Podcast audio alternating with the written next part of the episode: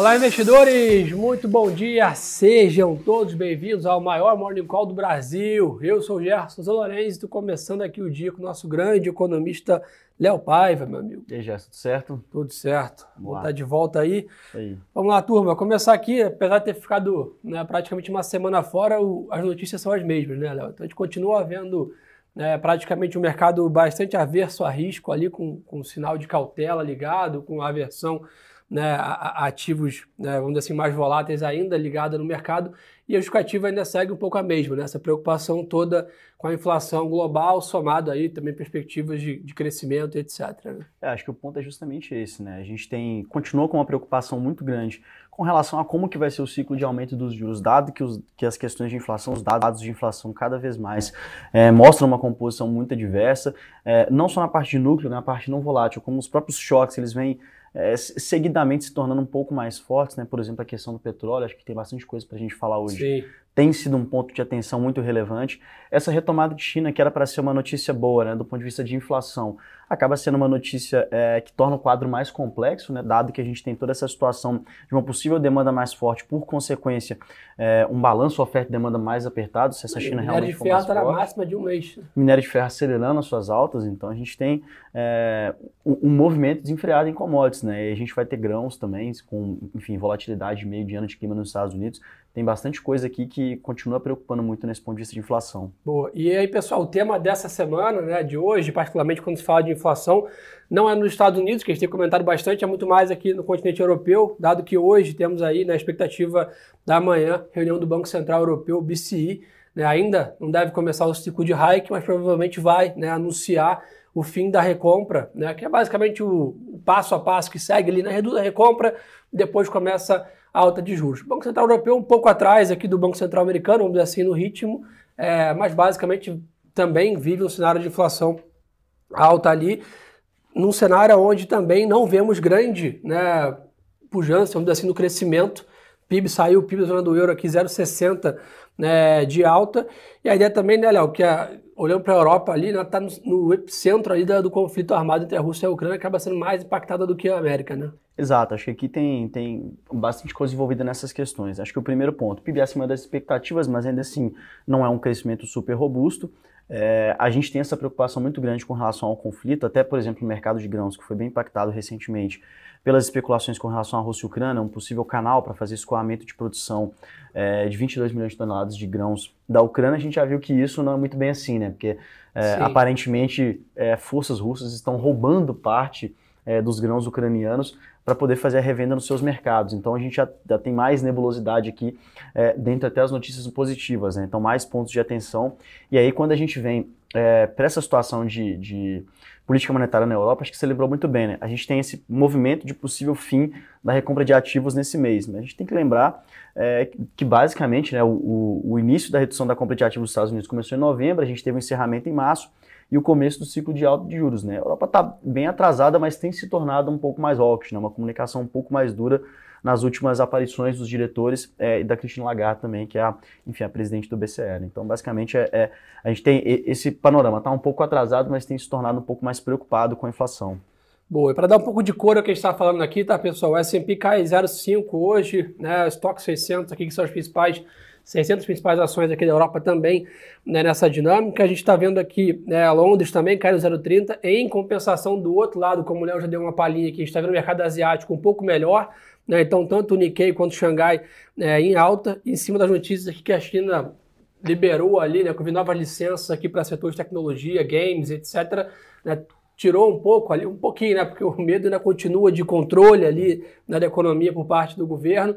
Isso trigou um pouco de recuperação no mercado é, asiático ali, favorecendo as commodities, que eu aproveitar até que o que o Léo está aqui para dar uma aula para gente. Léo, petróleo 120 dólares o barril, 1,30 né, de alta hoje. Como eu comentei, minério de ferro, apesar de estar operando de lado hoje, está na máxima de 30 dias. Né, isso basicamente em cima de uma retomada de China na parte do minério, né? Não, exato, né? Quando a gente olha é, essa situação de petróleo é uma situação muito emblemática aqui, porque quando a gente olha as estimativas da OPEP, é, o quadro ficou um pouco menos desequilibrado, justamente porque houve um corte na demanda. Esse corte na demanda aconteceu majoritariamente em China.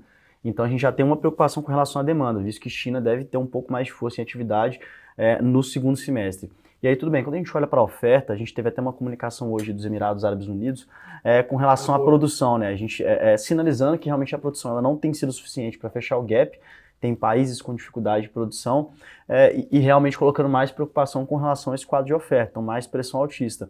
E aí a gente recentemente teve comunicação também do ministro da Arábia Saudita, sinalizando que a Arábia Saudita não será o porto seguro para o crescimento dessa oferta.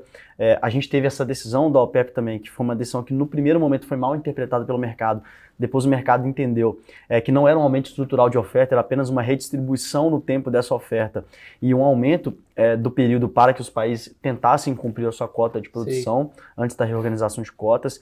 Então, é, assim, acho que o net dessa discussão é realmente um quadro muito apertado, um preço de petróleo é, até o final do ano um pouco mais esticado, né? A gente tem visto o, a rolagem dos contratos, a gente sai do contrato julho para o contrato agosto com uma taxa mais elevada. Prêmio, né? O, o prêmio, né, entre é, enfim, entre os contratos mais curtos e um pouco mais longos, ficando um pouco mais esticado. Então isso aqui acaba que contrata essa expectativa de um valor um pouco mais alto, né? E preocupação que, enfim, conversa bastante também com o quadro de Brasil. É bem complicado o cenário. É, a gente vai entrar em Brasil daqui a pouco para falar exatamente sobre isso, né? Que é o debate atual aqui do, do momento, todo mundo incomodado, né? Com, com o preço da gasolina, do diesel e etc. Mas é realmente, né? É uma situação global nisso, né? Você conversar com qualquer né, investidor aí que você conhece, Estados Unidos, da Europa, todo mundo vai estar com essa mesma reclamação, que é o preço praticamente o dobro aí, né, em alguns lugares da gasolina né, no posto, e o qual e o motivo, aí grande parte do motivo é isso que o Léo comentou, e a perspectiva que vai continuar, se não apertar um pouco mais aqui né, nessa questão. Por um lado, essas commodities mais altas ajudam um pouco o Brasil, né, não é à toa que a gente está vendo a Bolsa com 5% de alta aqui no ano, né, enquanto as bolsas lá fora caem 18%, 20% de alta, acho que isso favorece na margem aqui né, as empresas de velho, que o Brasil tem, tem destaque aqui com essa questão é, das commodities.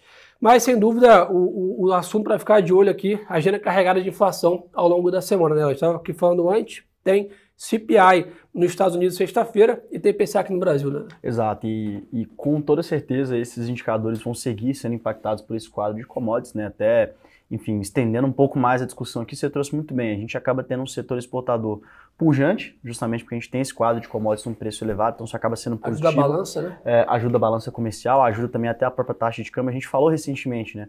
É, como a gente está sem os dados do Banco Central pela questão da greve dos servidores, a gente fica aqui muito mais é, flutuando no mundo das ideias. E a gente percebeu no primeiro TRI um movimento muito forte de apreciação do câmbio via entrada pela conta financeira, basicamente as pessoas comprando empresas de valor, que o Brasil tem várias empresas nessa natureza, e agora a gente pensa que esse segundo trimestre é muito mais um movimento de conta comercial, então basicamente exportadores colocando essa receita para dentro justamente por esse mercado positivo é, para essas companhias que exportam. Né? Então tem notícia boa. boa. também nesse aspecto, mas a inflação principal afetada, nosso indicador amanhã com certeza vai ter um efeito disso, e sexta-feira nos Estados Unidos também vai ser um ponto de atenção. Boa. Paulo perguntou aqui o que tem para a gente ficar de olho hoje. Pessoal, vamos lá, papel e caneta na mão, temos aí a fala de Janet Yellen, né, na Câmara dos Estados Unidos às 11 horas da manhã. Temos também a agenda de vendas de atacado aqui nos Estados Unidos também, no mesmo horário. E aí, Léo, estoque de petróleo é, às 11h30 e leilão de renda fixa americana das de 10 anos às 2 da tarde. Então, uma agenda levemente carregada hoje. Né? É, uma agenda um pouco mais, é, um pouco mais povoada, né? E quando a gente olha é, para essa parte de inflação, a gente vai ficar bem de olho nesse Sim. estoque de petróleo. É, e justamente conversando com, esse, com essa discussão de política monetária, né? Porque basicamente aqui a comunicação ela tem, como eu disse, né, tem se tornado um pouco mais rock, um pouco mais preocupada.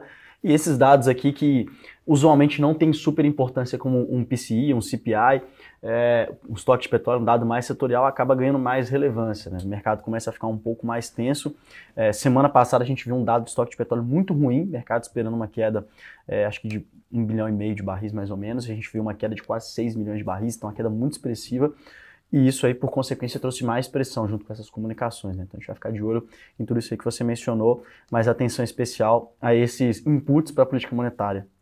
Então vamos lá, pessoal, 11 da manhã, 11 e meia e 2 da tarde. São os três horários lá fora que a gente tem que ficar de olho aqui de binóculo para monitorar. Nessa dinâmica, quem perguntou aqui já, né, a Daniela mandou aqui o dólar. O dólar segue ganhando força lá fora hoje, tá? DXY tá para cima, então o dólar está mais forte frente às principais moedas aqui né, do mundo. Ontem né, o dólar já venceu aqui o cabo de guerra contra o real, subiu 1,50 praticamente, ele voltou para 4,87 ali na média. A ideia aí hoje, né, pelo menos nessa abertura, a gente está vendo o mercado para baixo lá fora, então o dólar aqui deve abrir também né, para cima nessa abertura e talvez deve acompanhar também um dia mais negativo, pelo menos nessa, nessa manhãzinha. Léo, para Brasil? Bom, vamos, vamos lá. lá. pessoal. Aqui o debate né, conecta quase 100% com o que o Léo comentou aqui da parte de cenário de petróleo né, mais caro, que, claro, transborda aqui para o derivado, um dos derivados que é a gasolina. E o debate atual aqui é, é possível aí a nova né, PEC aí e sobre tributação né, da gasolina, essa medida que o governo está tentando para reduzir o impacto na bomba ali. Exato, acho que até recapitulando aqui, né, a gente tem hoje, a discussão ela começou com o PLP 18 2022, Boa. que basicamente ele torna né, é, telecomunicações, energia elétrica, combustíveis e transporte público como bens essenciais, por serem bens essenciais, teriam que, que é, uma alíquota basicamente de 17% de CMS, um cap de alíquota, é, 17%. Né? 17% de CMS, e aí basicamente a gente teria uma perda de arrecadação é, ou não ganho de arrecadação, né, no caso, para estados e municípios, muito relevante. Essa PEC que está entrando em discussão e deve ser apresentada hoje, PEC apoiada pelo Executivo, é uma PEC que basicamente viria para mudar a relação de transferência de receitas do governo federal para os estados e municípios para compensar parte dessa perda de arrecadação.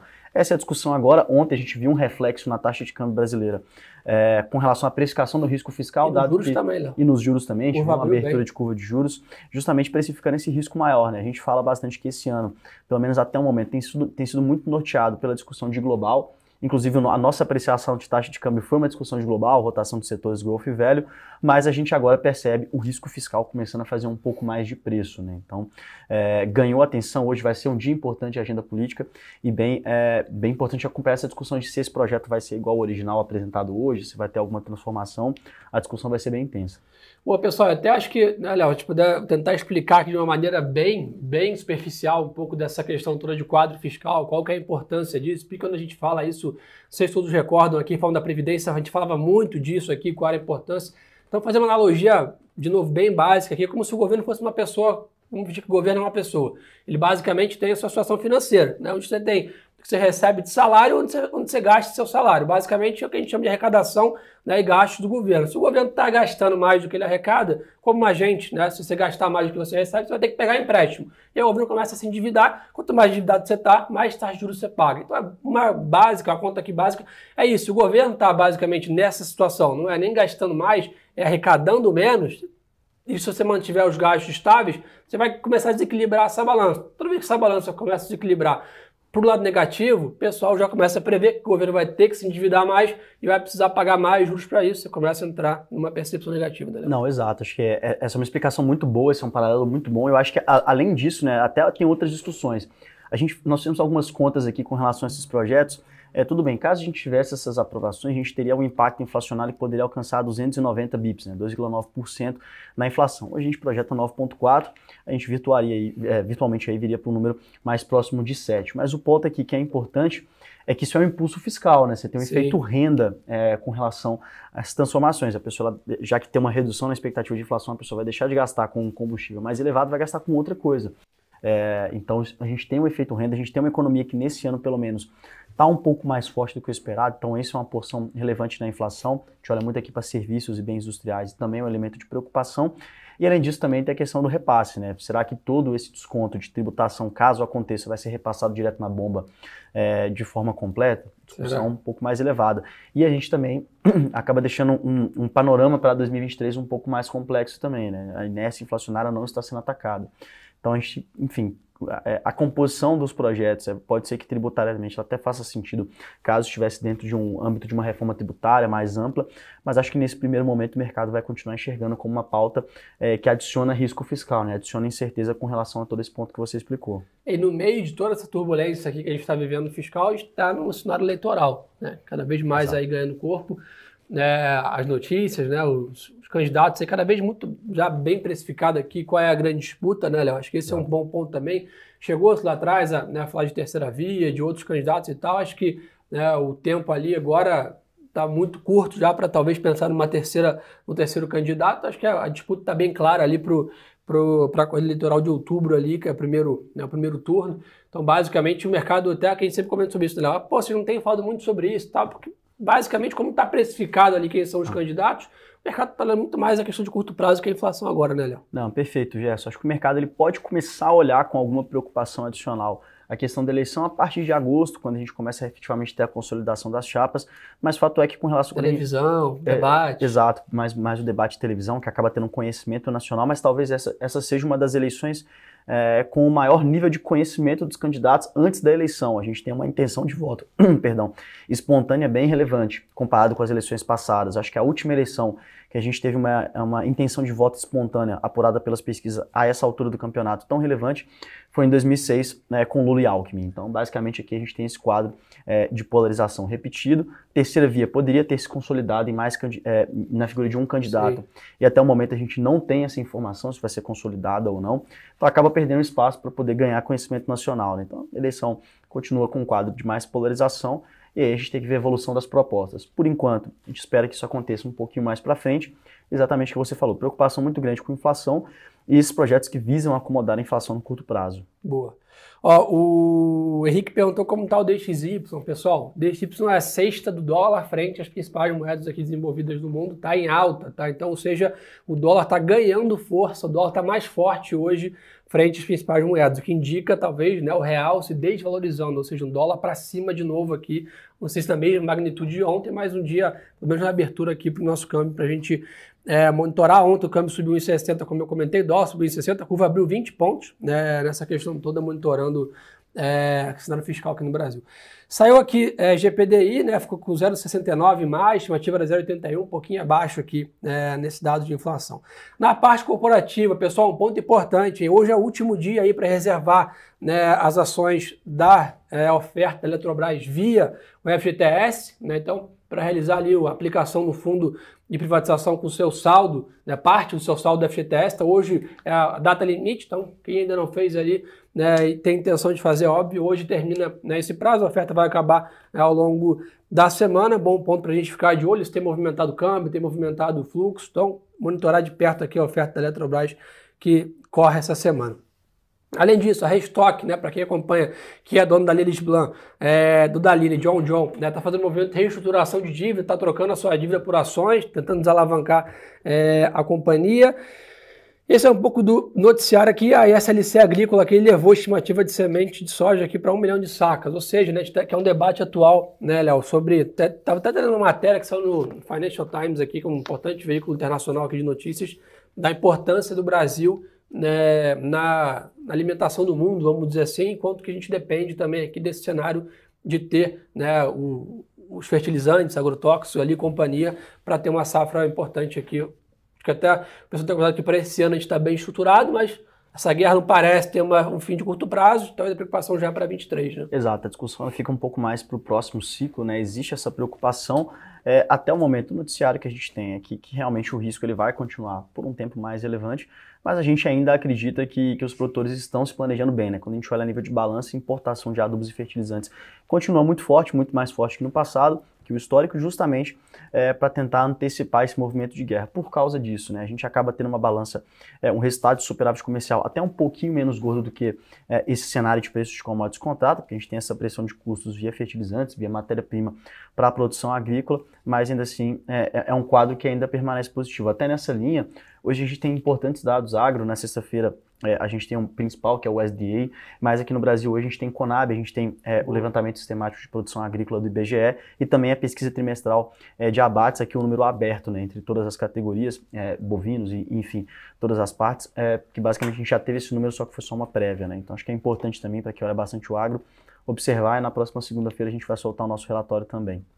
Boa, turma, outra coisa, é, a gente Teve bastante pergunta aqui sobre principalmente setor de varejo, né? A gente viu o Magalu ontem sofrendo bastante, via varejo, todas ali as empresas do setor, junto com construção civil, e acho que a dúvida que sempre paira aqui até onde vai esse movimento. Então, acho que um pouco do que a gente deu aqui de resumo sobre a inflação, a gente pode usar como uma proxy boa para responder essa pergunta do setor, né? Dado que esse setor tem uma correlação muito grande com a atividade econômica, e como o Léo falou aqui, poder aquisitivo, né, sobra de caixa para consumo, né, basicamente se a população está né, tá consumindo seu salário né, com materiais básicos, que a gente fala, comida, luz elétrica, gás, etc., sobra, sobra menos dinheiro para comprar roupa, para comprar um eletrodoméstico. Então isso impacta demais esse setor que a gente comentou aqui com vocês. Então enquanto a gente não tiver uma visão clara né, do pico da inflação aqui, ou de um cenário mais benigno para 23 e 24, a gente vai continuar vendo esses setores, dado que o Banco Central ainda não finalizou o ciclo de alta, né? Exato, acho que esse ponto aqui é muito importante, né? Porque